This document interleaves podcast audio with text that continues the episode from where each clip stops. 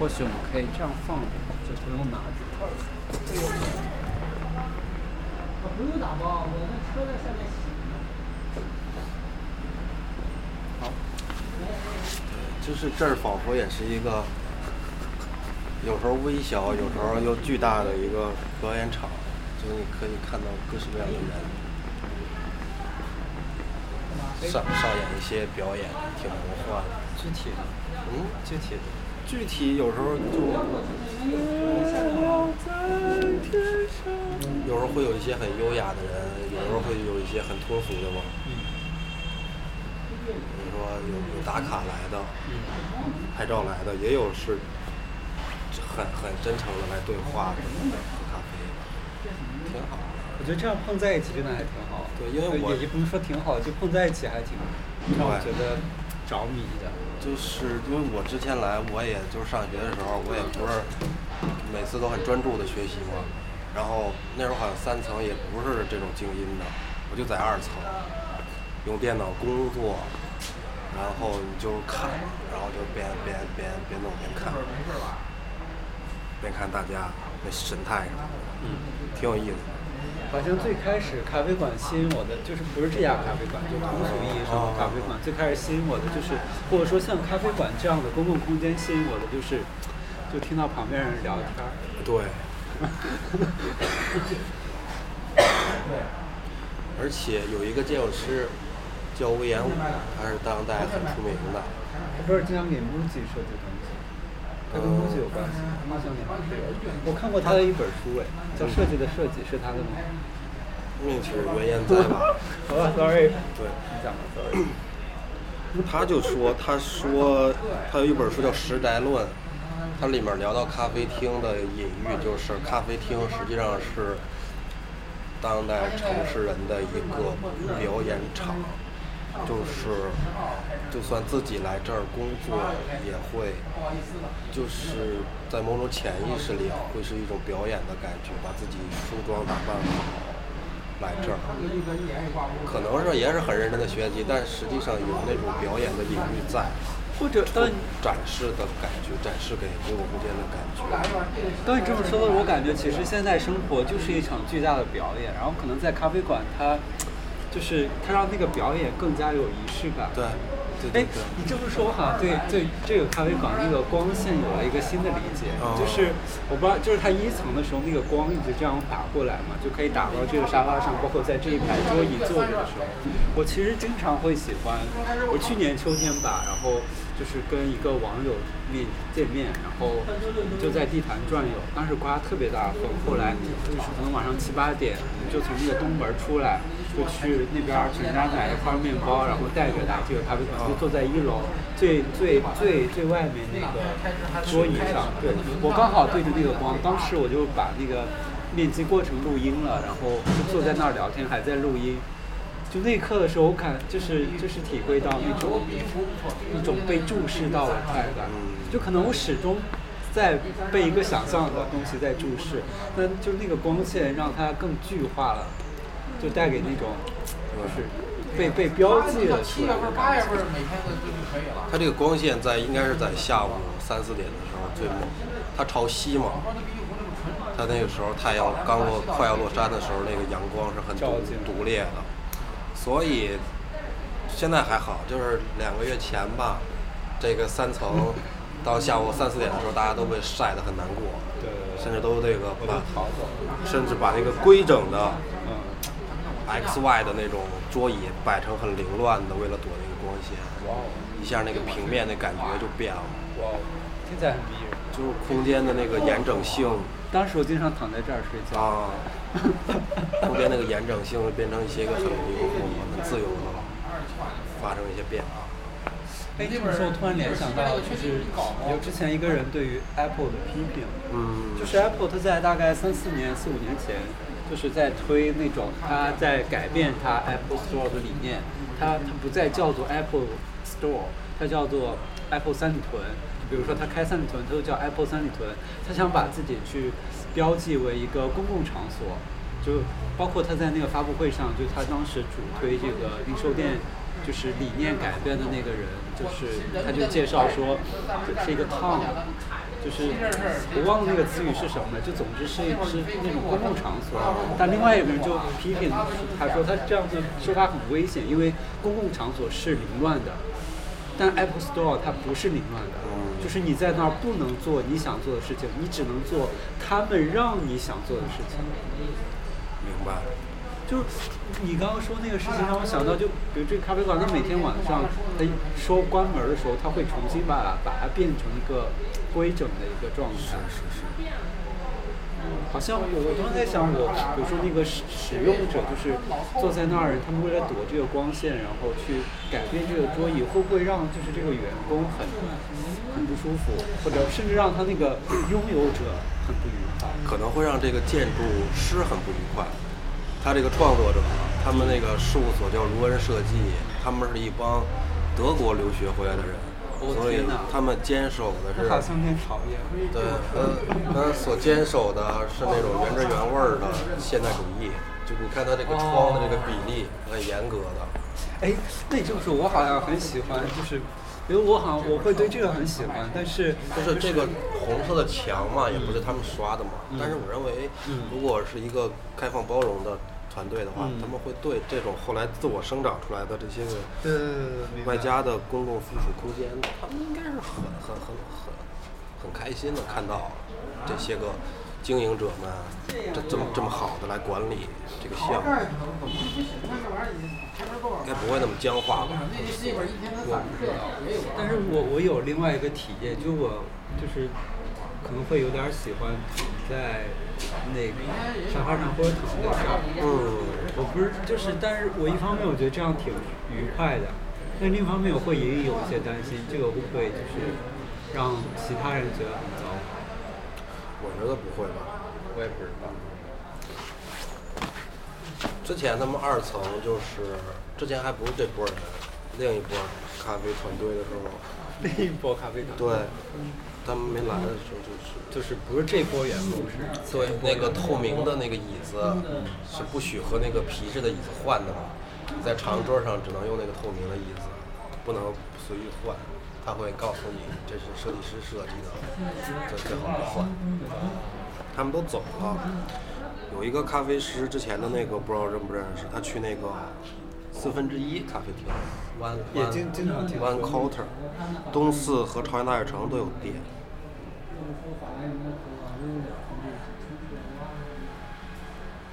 他们这儿有他们这个事务所的作品集，就在这个书架上。对。还都还都挺漂亮的。他们挺擅长用这种，他们挺擅长做这种工业改造。啊。就是都是老房子去改造，然后很强调这种新旧对比虚实啊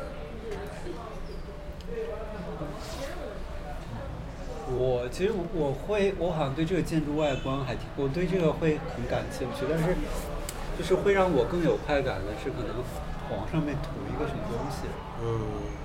就是类不一定是真的是图那个动作，就像我现在在发那个 Instagram 的那个 Story 的时候，就我发一张可能一个街景，然后我会再用那个标记功能去明白去画上，我可以给你看一下那个，我还蛮喜欢这种感觉的。嗯，你用 Instagram 吗？我有，就是加一个维度，就是去，就是原本它是一个。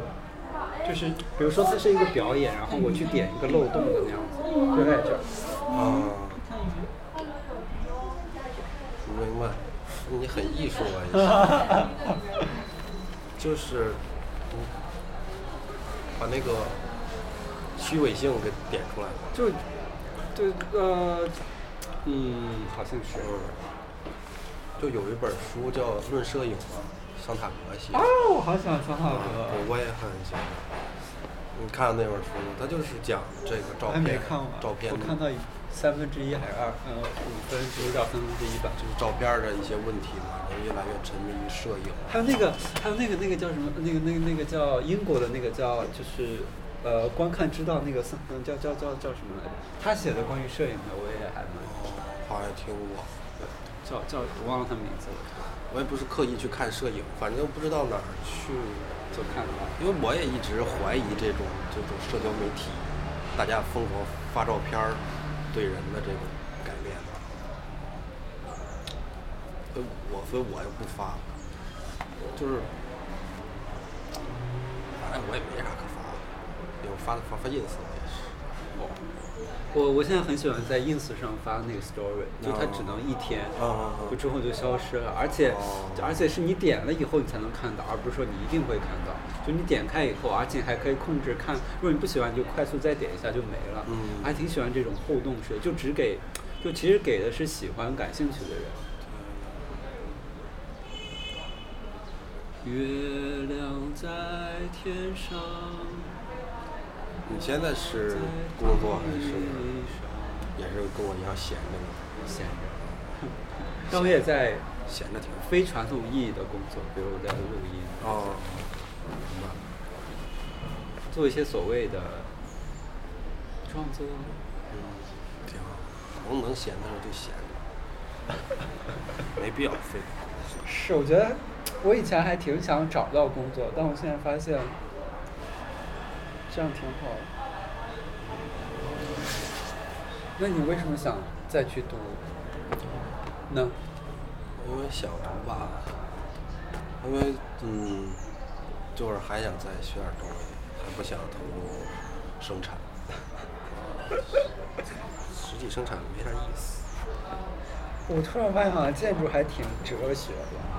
呃，对，它会有很多建筑与什么，有建筑与环保，建筑与自然，与文化、与宗教、与哲学，它会有这种，它会有跟跟跟多个学科产生那种交叉的关系。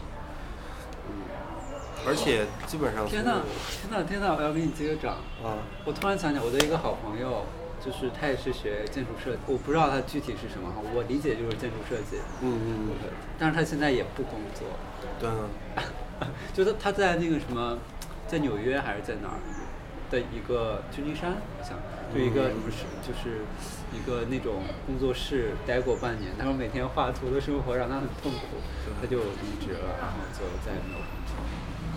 就他们那个国外的好像分工明确，就是比如说 A B C D，你只干 A，你只干 B，就就就就很容易就长期就循规蹈矩了，而且好像还不能看手机，就就一直画图。很严格呀。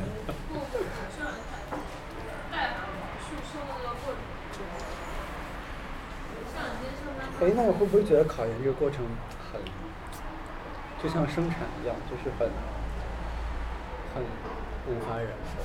嗯，还行，因为我也不是特全哎呀哎呀哎呀全全力以赴在在学习。哇哦，就就就好像是一幌子，也不能也不能说幌子，就是一，反正就是懒，对，就是经常就看别的去了。其实其实看的也是建筑学书籍，但是不是说考研。对，比如不是说那个直接考点，不是不是那种明确的考点是吧？但是他他那个考研也不是，现在考研都是那种是开放式题目，什么意思？就是啊它不会，它越来越偏向于不是那种死记硬背型，明白靠素养积累。那还挺好的。对我倒希望是这样。哎，那为什么不申国外的？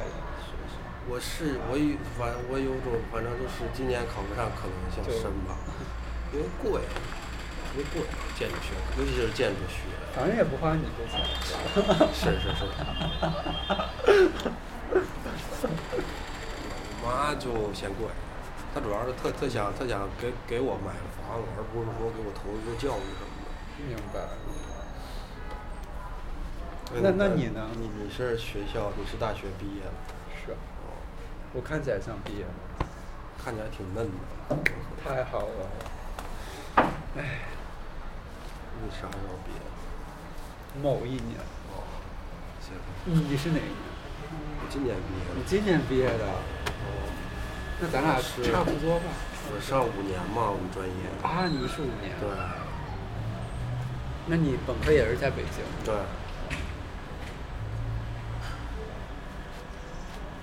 哎，所以哦，那所以你来这儿就你是一直来这儿？对啊，基本上他来了我他开了我就来。哎，你跟他那那老板熟？呃，有不熟？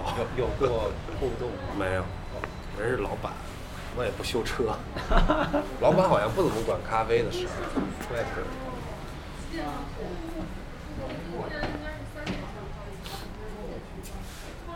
之前对这儿特别不理解，就为什么一个修车厂要开一个咖啡厅，而且还有一帮从事搞设计的人员。之前，嗯哼，对。他们设计什么呀？好像不知道，可能就是做这些活动策划。围棋学的还已经围棋很厉害了。我回一个消息。哎，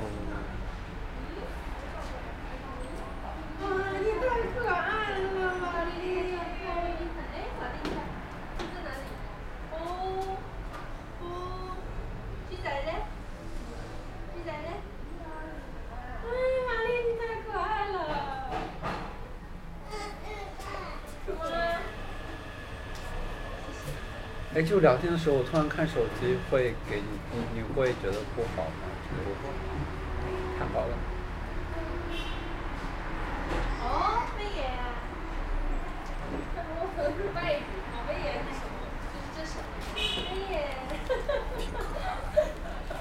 现在，没错错。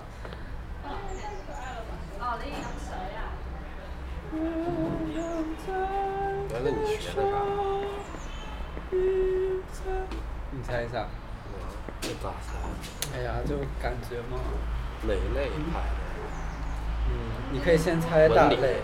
你先猜。文。还真不是。理啊。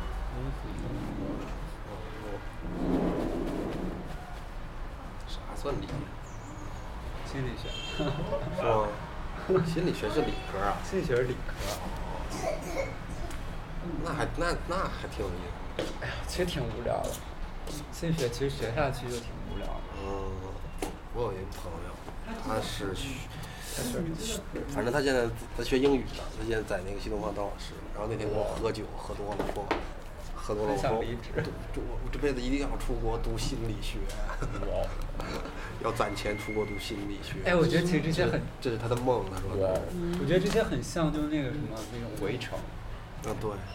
我们都在做着一些其他人很 dream 的事情，但我们自己也非常痛。苦。而且就是一圈儿一圈儿，进入更大一圈儿，就不会想着之前那一圈儿。嗯。总有新的陷阱。玛丽，你的颜值太高了。哎，但那刚刚那个，刚刚那个突然有，我就有一个挺还。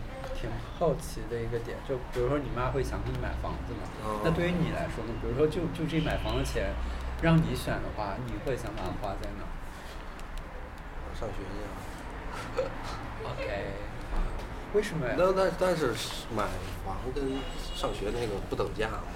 怎么不等价？买房比上学贵多了。那你可以，比如说，你可以把买房的钱上一辈子学。哦。也当然可能也上不了一辈子，就可以可以不断的上，可以多上几个。可能我想的还是分，就是你上一年学，然后买一个小房子，那是不是很好啊？都照顾。有可能是这样这种想法。明白。就不会都压在一头。你会想从中获得什么吗？就上学或者买房？上学很想，就是一个是更精神方面的，一个是更现实方面的。现实方面。就是买房以后你得生存，有这么一个空空间，容纳你的生活，基本的。哎，你觉得没有这个空间，就是是可以生活可以被容纳，就没有这个？可以，就是就租房呗。或者也不租房，也不租房，那流流浪。不知道，我没想过。哎，我现在我现在就这种状态，我也没有租房。嗯，那你是？嗯，我前几天我睡了不少地方，也没有不少，睡了几个地方吧。比如呢？比如呃麦当劳，然后旁边那个写字楼的一楼我也睡过，还有公交车上我也睡过。啊，还有现在去朋友家，就别人家。这种事儿我是，嗯，十六七岁的时候经常干，老人家出走。十六七岁，老人家出走。为什么？当时为什么离家出走？叛逆呗，吵架。对，我也经常到处乱说，麦当劳。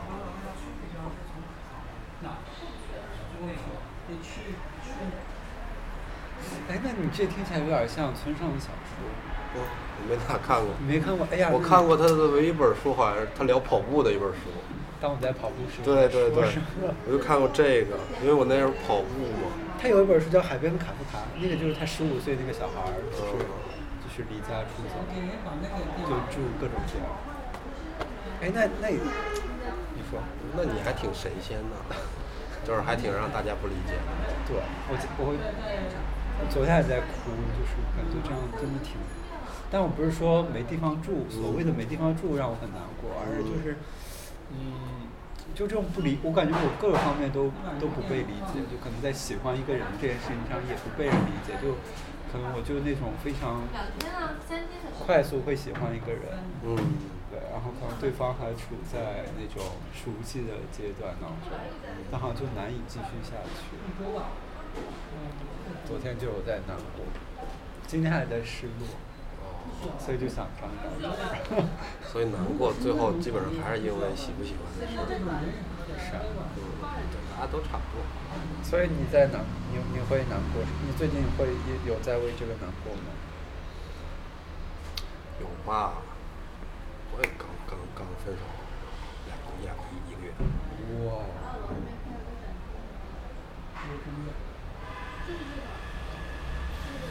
唉，月亮在天上。哎，那你家人呢？在河南，在地上。他们就放任你流浪，还是他不知道你流浪？就就放任，就可能他们，我逐步逐步的，他们发现他们在很多事情上都管不了我了，所以也无所谓。反正他们也有他们的生活过。挺好。那这河南哪里？跆拳。我妈一开始还挺担心的，说你睡外边儿，你咋办啊之类的。然后就说有暖气。麦当劳也确实有暖气。趴着睡还是躺着？躺着睡。有现在麦当劳不是在装重新的去店面设计嘛？嗯。新的店面就会有一圈儿是那种有一点儿软的那种。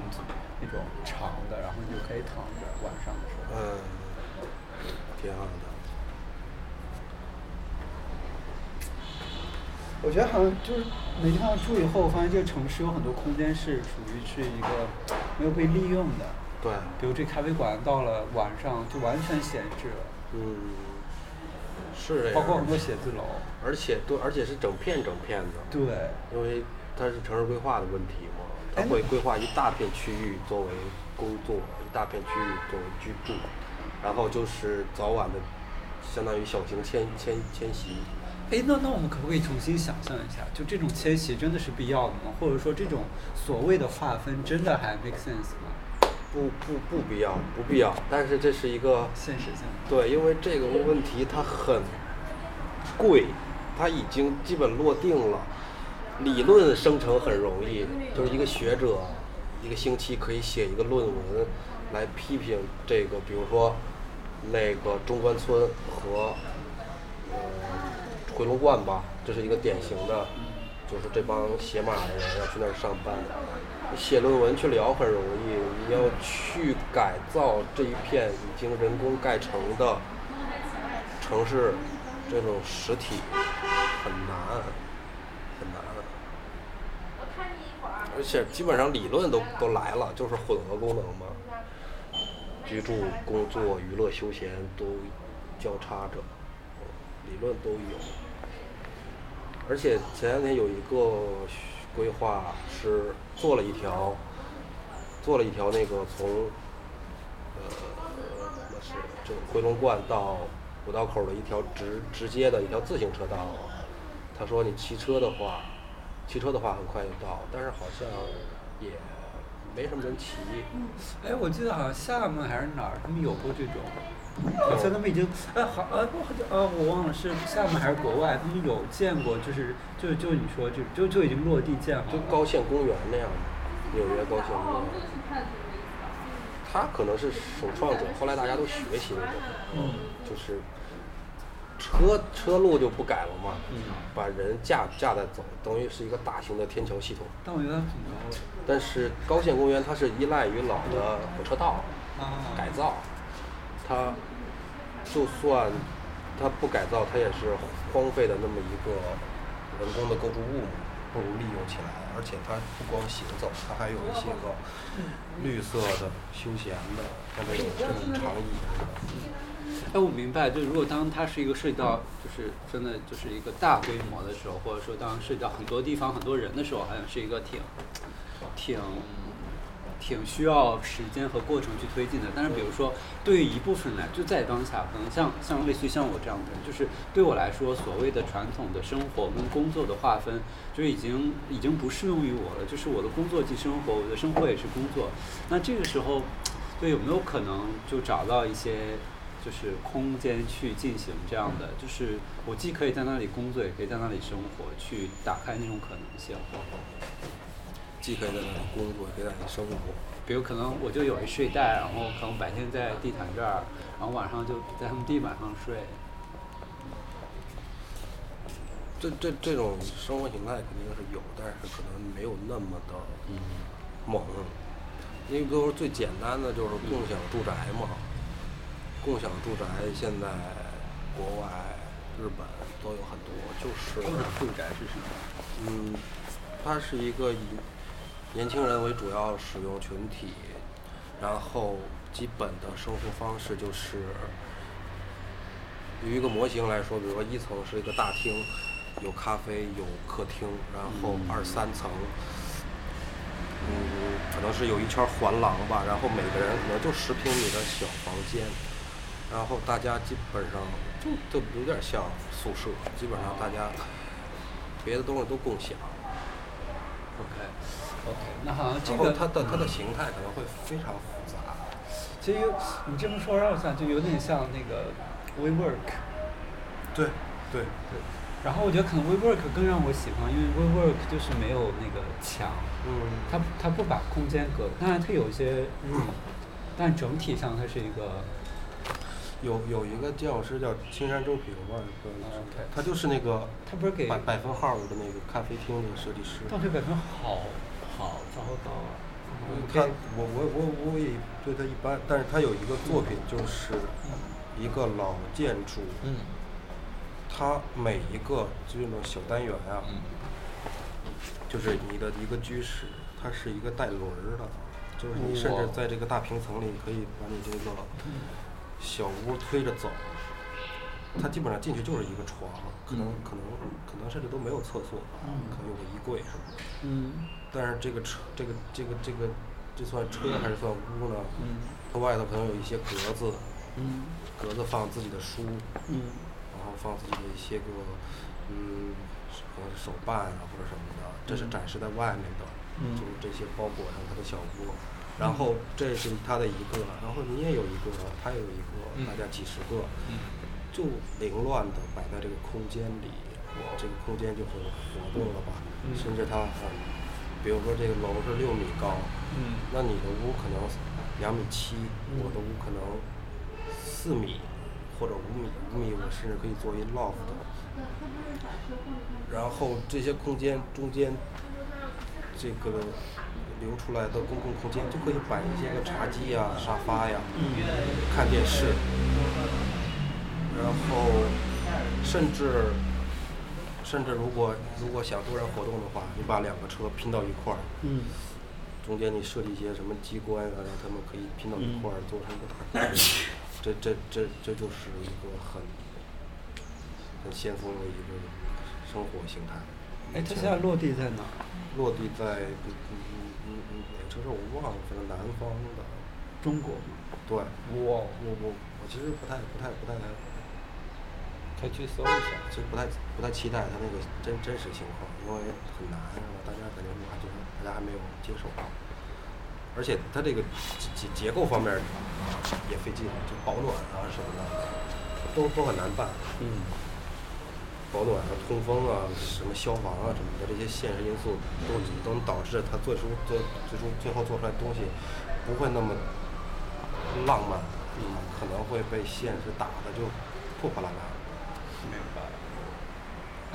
对他他他理想的生活形态会被他现实因素困扰。你说厕所之类的，厕所就得有排水什么的，还有他这种开敞的大空间，消防问题什么的，他他他都很难解决。而且大空间必然导致热量丧失严重，就冬天就会很冷，怎么搞是吧？都不好说。所以如果对用乌托邦想是挺浪漫，现实就差点意思。这样。在聊什么？嗨，瞎聊啊！你在这工作，您还是工作吗？没有没有没有没有，我们的工作是包容的，就是是不排斥别人加入的。嗨，你别走啊！感觉我切又不了，你们俩。哎，啊？那百分号怎么？你们会怎么念百分号的英文？就不是，我是说，我就就那那家店的名字。不太会念，我才说百分号？对对对对对，不在呢。不是不是不是，就那那家咖啡馆的名字。我这个百分号成员工，我跟你聊聊。百分号那不是阿拉比卡吗？对，那那不是中文名吗？他这他那个英文咋念啊？百分英文号的英文不不就就那家店的英文名怎么念啊阿拉比卡。吗？对啊。哦，我之前已经念应该叫 Arabica，Arabica 我觉得还挺好听的，但后来我听别人念 Arabica，我就我就好绕啊我。就一直念百分号。你在你你在要这么说，Arabica 也我们还以为你工作过呀哪里又开了一家什么店呢哇？干嘛？怎么会突然聊到这个？因为他刚刚提到的聊到那个灯谜设计师青山，我那天我 Arabica 就给我有一种感觉，就隔远看还挺想进去的，但走进去走进去以后就觉得是从淘宝上拼拼拼过来的，就是买了一些淘宝的那种就是网红的家具拼到一起。他们那个设计都很套路。嗯。然后那个新开的那个成都宽窄巷的那个店，我觉得那那很差做的，也是青山正平做的，就是把那个老的木梁，成都老房子，把老木梁保留下来，然后嗯那些个墙面就用玻璃幕墙嘛，给一个特通透的，对，特别是是他那个佛山的和美术馆，他们有那个是阿拉比卡，然后他们城那美术馆，然哦后那个阿拉比卡美术馆，哦那个我倒不知道，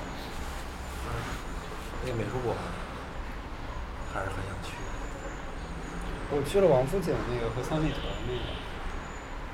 去过三里屯那个。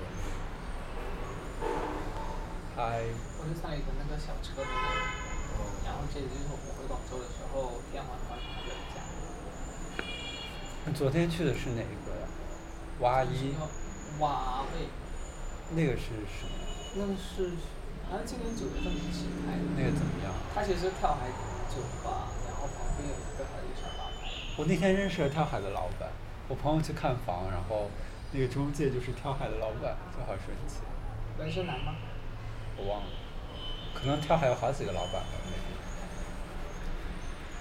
跳海是哪儿？跳海就是我也不知道，就一个酒酒吧。嗯，好像胡同里。北新桥儿好像也有，他们好像有好几家店。那你中午都回家吃吗？哇！你中午吃啥呀？我周末有时候回家吃，中午就嗯那边那个地下食堂，要不然这边看看吧。那边儿就是从那个路口左转也有一点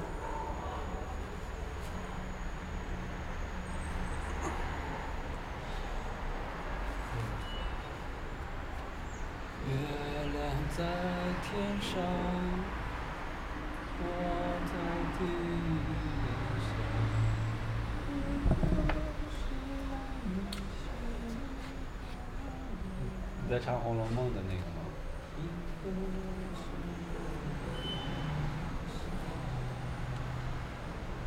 哎，我都忘了我刚在聊啥了。刚才，嗯，在在在聊你你你你想那个城市给不给你提供适合你的生活模式的、对，我就现在想去问一些，他们可不可以他把他们的办公地 让我去住，我可以把我的住给直播出去。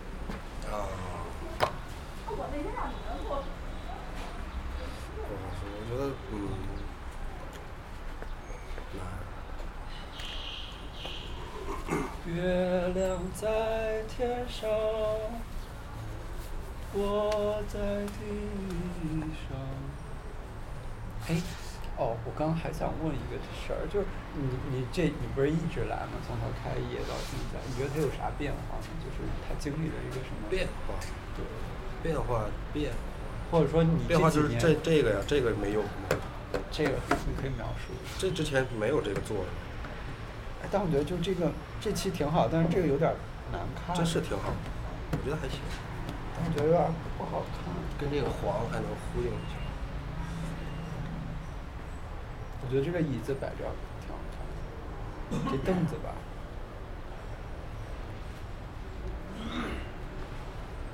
然后最早三层也不是也不开放，最早三层是一直关的吗？对吧？它什么时候三层开始开的？那我不知道，反正某一天突然就开了。你没你没印象？对我最早人不多，最早很少很少人，一天都来不了几个。就是没太宣传，宣传的没那么火的时候，那你喜欢哪个时候的？我都都都挺喜欢的。不同的感觉？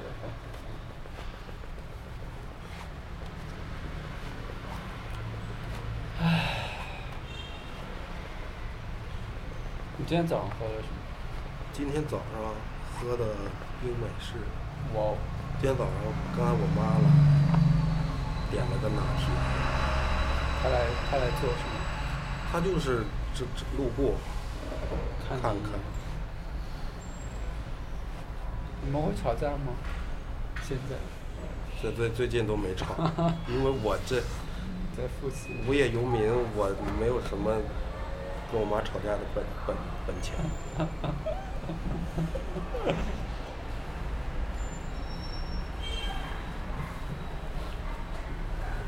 对，还在还在花着它。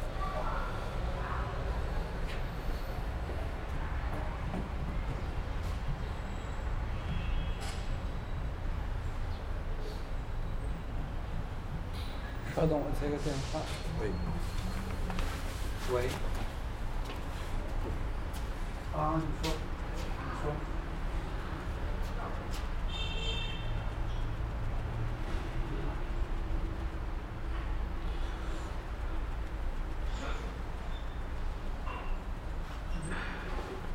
我不知道哎，我应该没有。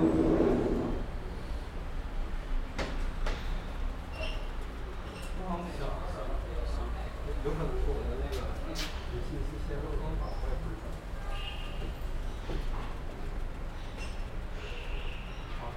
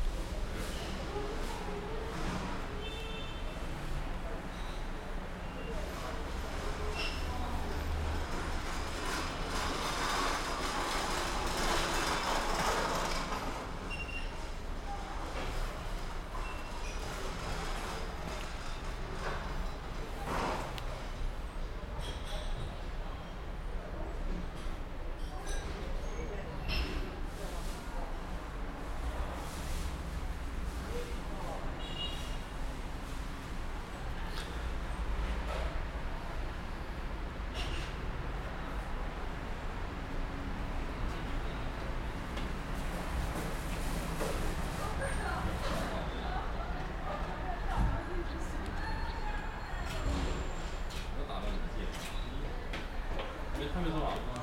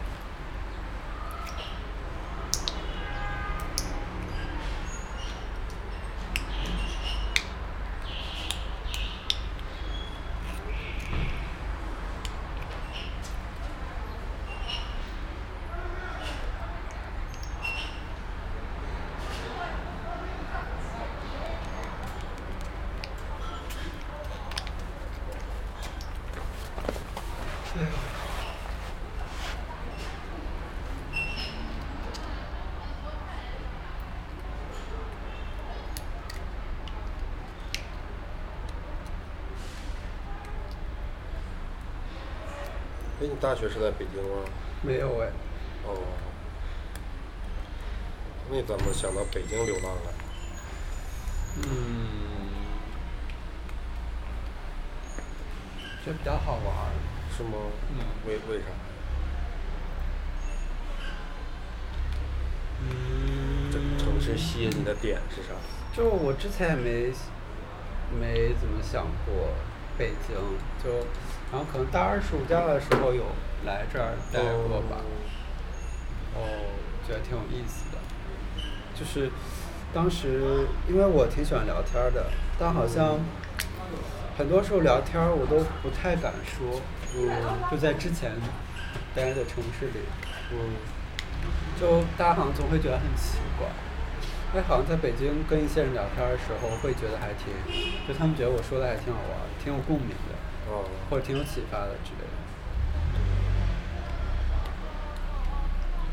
对，可能丰富性多一点。嗯。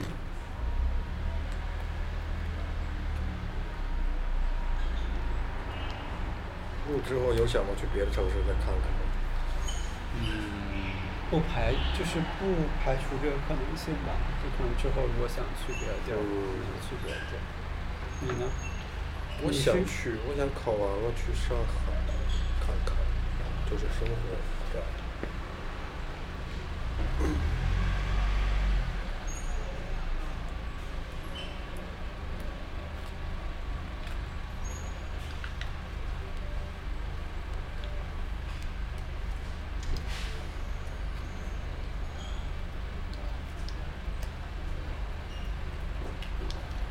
为什么想去上海？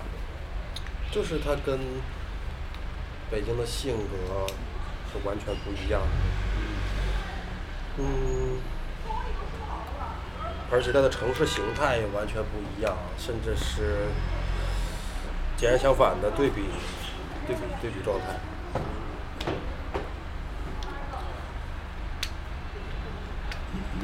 很喜欢，很不很不是很喜欢，是很好奇。而且，嗯，那只能是上海了，因为一些更疯狂的城市，纽约之类的，好像也达做不到。那只能再挑一挑国内的大都市。就是城市嘛，如果也也很想去乡村，但是可能还是先去城市，还没有那个，感觉还没有那个能力，没有那个适应力。可能确实是一种非常不一样的生活。对，就就是有一些事务所，他们是搞，呃，乡村复兴、乡村建设的嘛。嗯。如果可以的话，可以去他们那儿打工看看。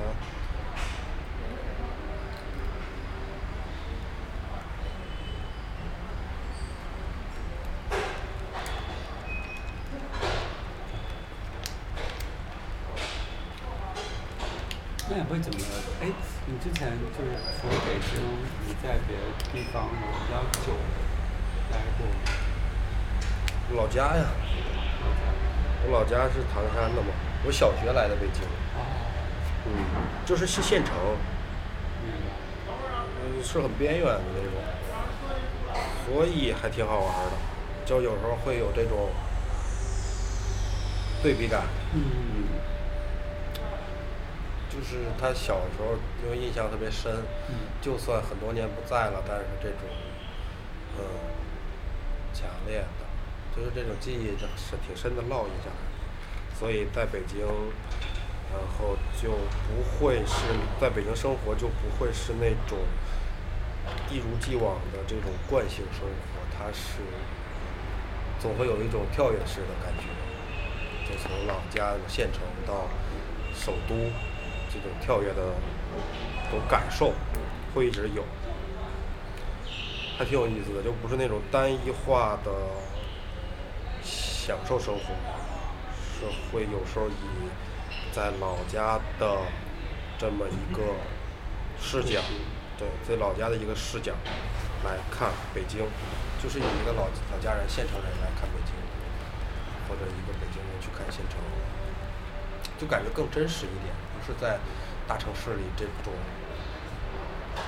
这种疯狂消费，被疯狂消费掩盖了一种享乐主义的生活形态，对，而还有还有那种更边缘的，所谓大家还在真实更相相对吧，相对更真实生活的那么一种生活形态，还是存在的，还挺好。这、这、这就感觉有点像，有点像贾樟柯的电影里那种描写，对，就是既有某种谁爱拍城市，反正既有这种城市描写，也有现场描写，还挺好。好像对我来说，就是我就在去不同的地方，就好像进入一个不同的文化，就在那个适应过程里，就是有有体会到一些，就好像有对我有还挺大的影响。是，北京也影响我特别多，甚至有一度都都都觉得自己，嗯，不想说自己不是北京人，不想说自己其实不是北京人，这种感觉，什么意思？就是很想让把自己当成北京人，但是后来就及时修正这种想法。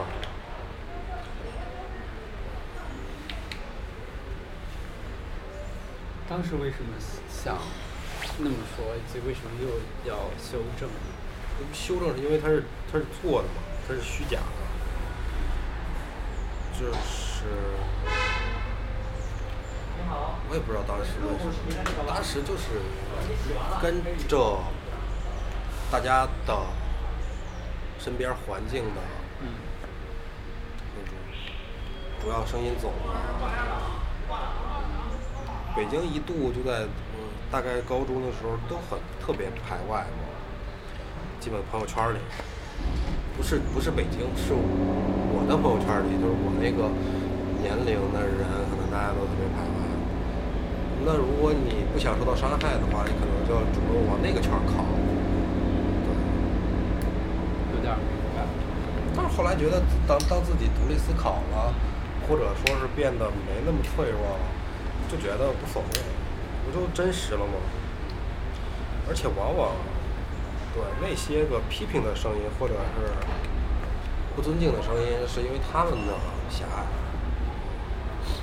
我最近我也有体会到这种，可能跟你稍微有点不一样，但有点类似的这种这种感觉。然后我在当中好像，就比如我我最近发现我越来越找到了一种生活方式吧，就是就是每天去哪儿啊，然后怎么去啊，就是做一些什么呀，跟什么人见面儿，就可能它发生在这个叫北京的地方，我觉得我对这儿挺喜欢的。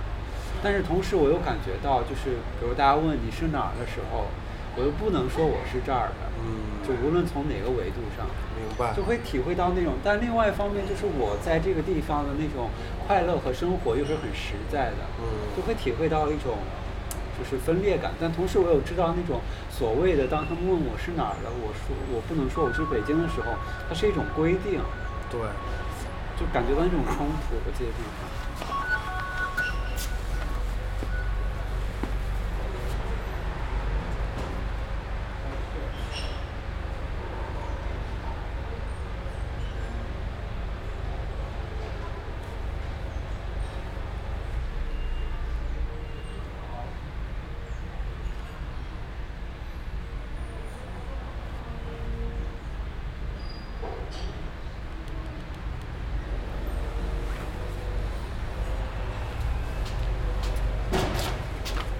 我觉得那可能是就是大家的思维惯性，以及语言惯性，大家习惯了这么聊天儿，就跟见面说吃什么似的，也习惯了这种思维。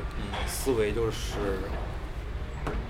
问你来自哪儿的，这是源自于这个这几大城市的年轻人的这种复杂，就分分丰富性，然后所导致的人们聊天儿这么一种惯性。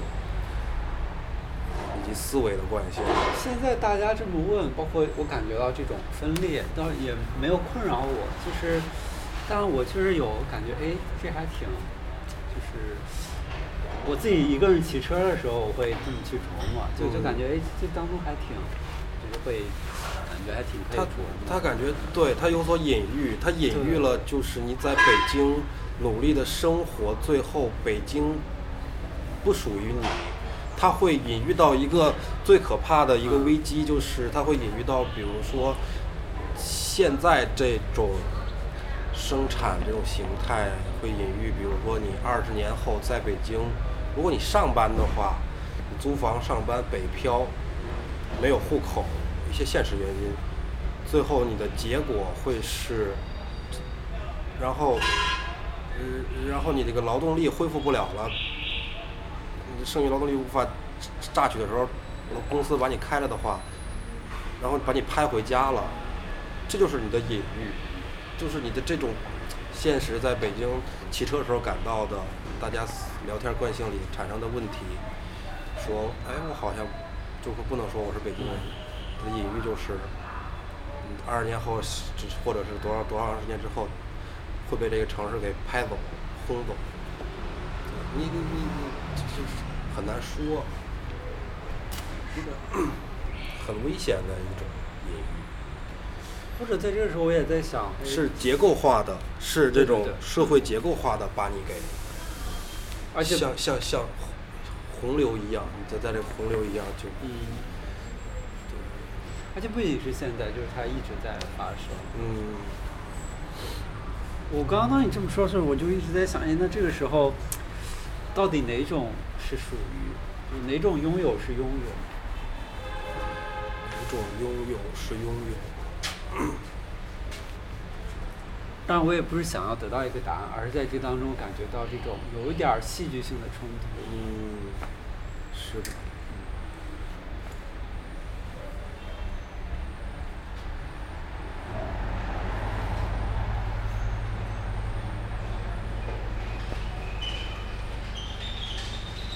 你喜欢看电影吗？我喜欢，我喜欢看电影。我也喜欢贾樟柯。曾经吧，曾经还挺喜欢的，现在还行。嗯，但最近看的很少。我后来今年嗯还是去年认识一个那个戴锦华，你知道吗？知道就是电影批评家。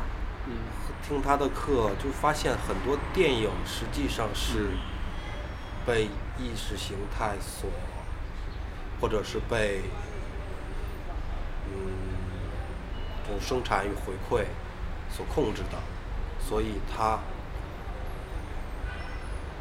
它的代价很大的一部电影，它不像一个文字那样自由，所以它并不是一个纯粹个人表达。对非常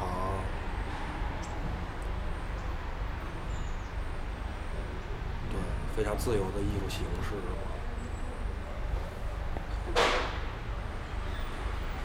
甚至它很容易影响你的思维，嗯，包括电视剧。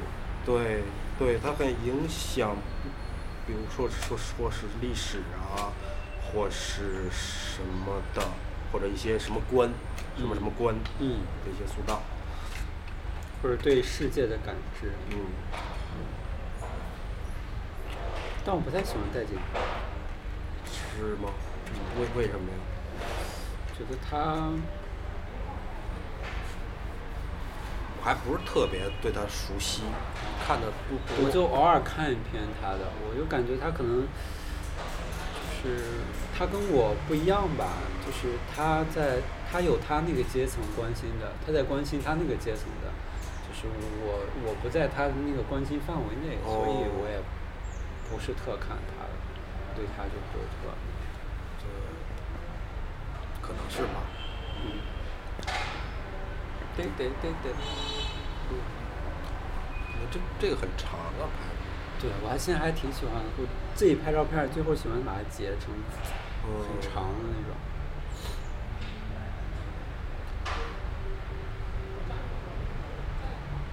你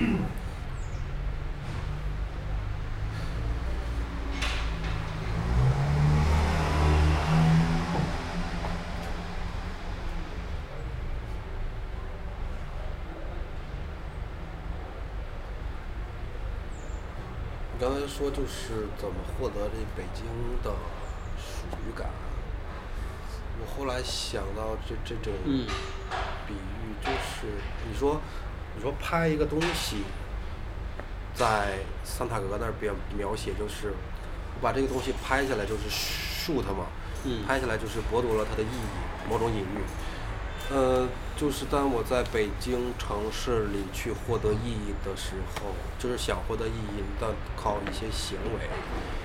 我觉得，我觉得其实那些最后按照现实因素、现现现现实的角度，那些留下户口、嗯居住下来的，嗯他不一定真正的懂，他并不一定的属于北京。就像我妈，我妈她就不会可以拍一张你吗？可或者我可以随时拍。随时拍，他不会有这种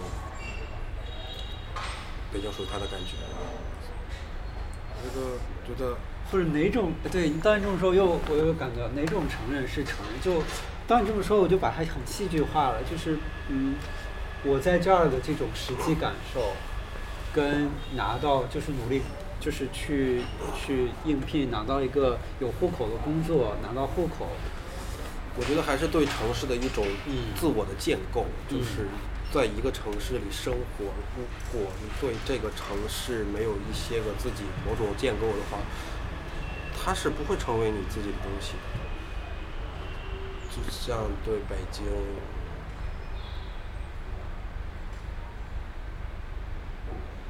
可能用可能在这城市生活一阵儿，嗯，哪怕几个月，但是你对它有足够的观察、嗯思考或者建构，那就可能就这种剥夺它的意义的这种隐喻就就猛烈了，然后它可能就在在你这儿，有一定的理解，可能有这种属属于和被属于的关系关系吧。哎，我突然又有一个联想，嗯，就是我之前有个一个炮友，那他有他有阴茎，还有什么？他有阴。哦，他有阴茎，然后我们第一次的时候非常愉快，嗯。就是就是我偶尔会有非常愉快的那个性性体验，嗯。然后和他之间就是那种非常让我觉得非常愉快的，然后之后我们就就是第二次见面，嗯。就是我能感觉到他也很愉快，就是就是就是我们第二次见面就去他家，第一次是在我之前那个 room 里，第二次这是在北京租的吗？对对对对，是第二次是去他的家，嗯。然后进入了他的生活，就是当时他在做饭，我就坐在客厅里，然后他他要打电话，然后他打电话的时候他在做饭，他我在客厅他去做饭，然后打电话的时候我隐约听到他说他要呃国庆的时候回去拍婚纱照之类的。因因为我我对他没有任何的了解，就是我们那次就是约炮，然后第二次嗯中间也没怎么聊天，第二次就去他家玩，然后就听到他说他要结婚，我就挺好奇的。然后他说他就是我以为他可能是我第一反应可能是他要行婚之类的，然后后来他做好饭，他坐在那个就就那客厅，然后他坐客厅的右上角是一个桌子，我在右下角的沙发上，我就坐在沙发上靠着墙，然后他坐在客厅，呃，他在坐在那个桌子也靠着墙，我们这样面对面坐着，中间是桌子，然后是他的饭，然后，哎，我就问他，他说他就有女朋友，当时我就问他说，那哎，我说我听到你要去拍婚纱照，为什么去去哪儿拍这个？他说要回老家拍，因为回老家拍更便宜。我说是行婚吗？还是怎么？我大概可能这么问吧。然后他说是他有女朋友，然后，然后，然后他又说他不喜欢男生。嗯我问他那之前就是他他有谈和男生谈过恋爱吗？他说就是他说他有过类似的，但是他不觉得那个是谈恋爱。就他说他不喜欢男生，嗯然后就是他进一步的，就是我忘了我又问了一些什么，然后他又说就是说他说就是跟女生就能结婚嘛，然后就是家里也会觉得这个是 OK 的，但跟男生就是就可以有一些身体的这种约炮之类的，但是他觉得他不喜欢男生，就是他在男生的关系当中没有办法去喜欢，没有办法去获得那种承认。嗯，我感觉这个当中好像有类似的就是，到底哪种喜欢才是喜欢？就是，就是它好像也涉及到，就是它就是真的还挺那个啥，我觉得还挺有意思，就跟跟刚刚那个好像某种程度上形成了一个非常有意思的连接，而且他是来北京读研究生，然后可能在北京进了一个国企，有买房资格，然后哪买了一个房子，然后现在要。还挺有意思。想想，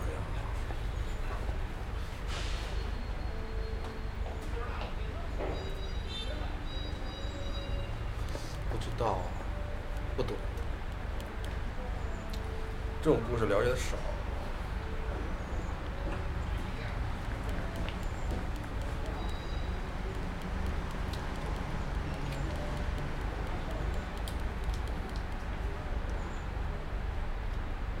我感觉这当中有类似的，就是跟好像有类似的那种内核，还挺类似的。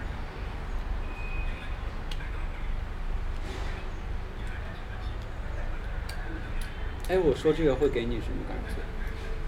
嗯，就我说这个事情会给你什么感没觉？没什么特殊的感觉呀、好吧。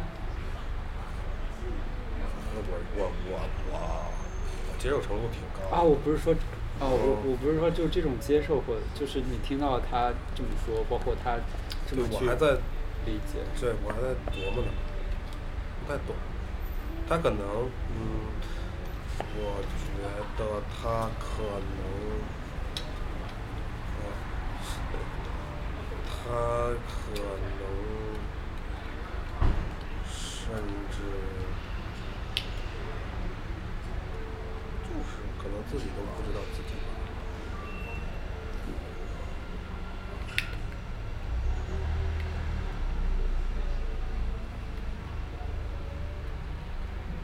那你知道马家辉吗？知道？他那个《龙头凤尾》，你知道那书吗？不知道。就是也是重庆文学，嗯那写的还挺好玩的，他的描写特别有意思，语言什么的，小词儿挺花花。哇。我对他印象好像，我其实都不知道他是谁，但我对他印象好像就是挺对，我就是挺嗯，不好，也就是我会不想不会想要去看的。经常很开那种过分，稍可能是在那种观众眼里很过分的玩笑吧。嗯，但是他有时候他的逻辑和看一下切入对话的角度，嗯还是挺好的，还是挺到位的。嗯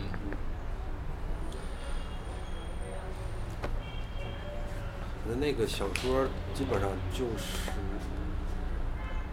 讲一个那个黑社会老大，就香港的黑社会老大，从那个军阀混战那个时候，军军阀混战那个时候，然后跟一个那个英国的，嗯不是不是英剧时期嘛，跟一个英国的警察，就是在一起，他他他主要主要结构是这个，然后他会经常的，嗯，这种，在在在想法上起起落落吧，不知道，感受上、关系上都进进出出。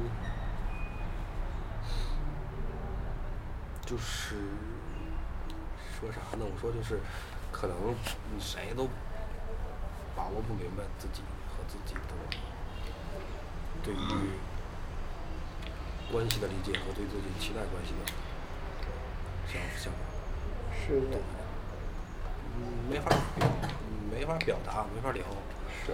就是他可能有，但是语言的描述，对对对对对对对对对对。语言的描述是成功率极低的，我认为。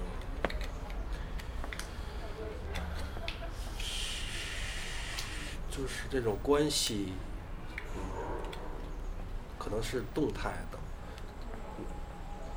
但是他在决策的时候又会基于这种语言，嗯，比如他觉得 OK，我们是朋友，那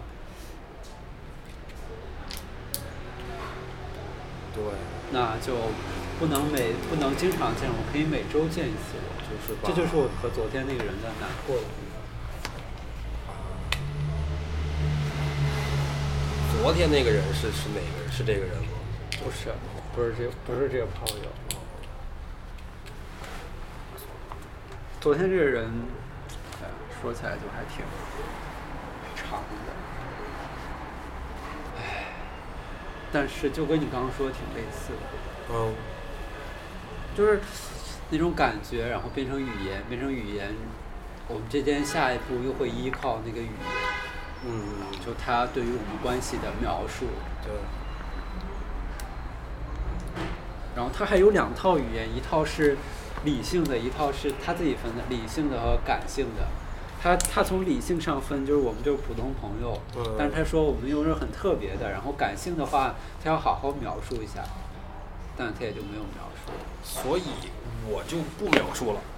我也差不多，就是说我跟我那个女朋友分手之后，嗯就是，但是后来有这么二十天没说话，但是后来又陷入了，也不是陷入，就回归吧，回归。有一次见了一面儿，回归了正常的聊天儿，但是就是感觉其实就是问题还是很严重的，不适合在一起。但是大家还是在对话，就是他也是建筑师嘛，哦，我们分享一些个图片，嗯一些作品，嗯然后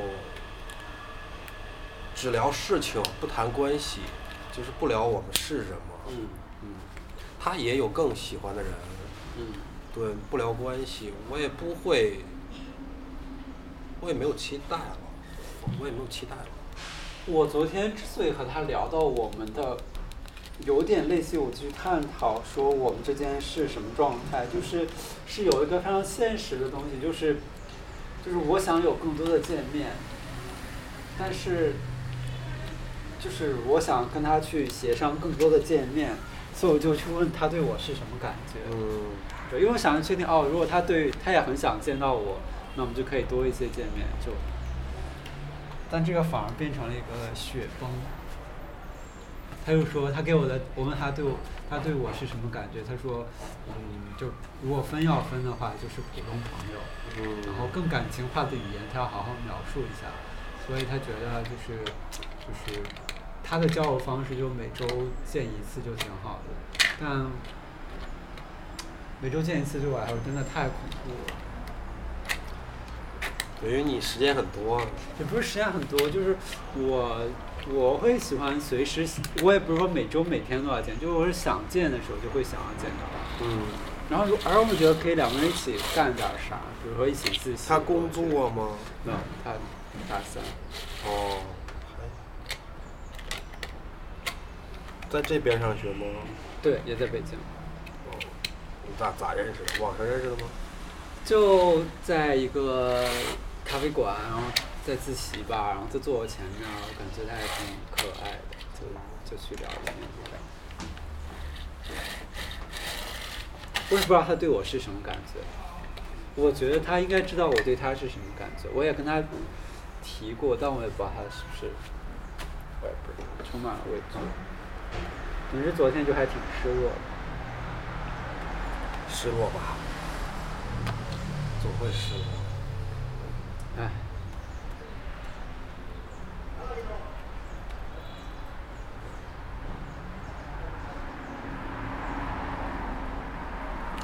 在这儿都跟很多人聊了吧？也没有很多人，跟一些人。呃，有有都都都是都是有啥有意思的人？我想想，好像也没有。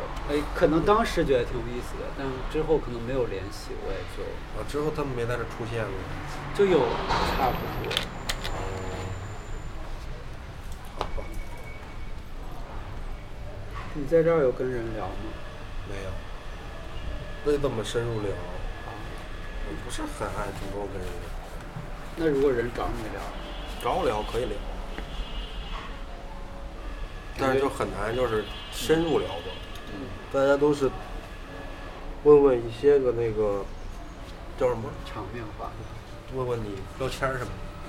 一些场面对。